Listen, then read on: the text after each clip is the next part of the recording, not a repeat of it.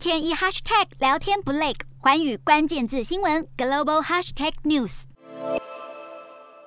伊拉克在去年十月举办国会大选，如今已经四个月过去了，但仍然是没有选出新总理。另外，国会原定将在当地时间七号投票选出新总统，不过在议员大规模抵制下，国会宣布无限期延后投票时程。好，伊拉克去年十月的国会选举投票率是创新低，选后暴力以及最终结果延迟抵定，导致国家政局陷入动荡。此外，即便各政党展开密集的谈判也未能组成国会多数联盟提名新总理。另外，伊拉克国会原定七号投票要选出新总统的人选，不过伊拉克最高法院表示，在收到许多议员投诉后，基于贪污的指控，宣布现任总统沙雷的主要竞争对手齐巴瑞失去候选人的资格。所以，如今总统选举被迫无限延后，恐怕也会进一步加剧伊拉克的政治危机。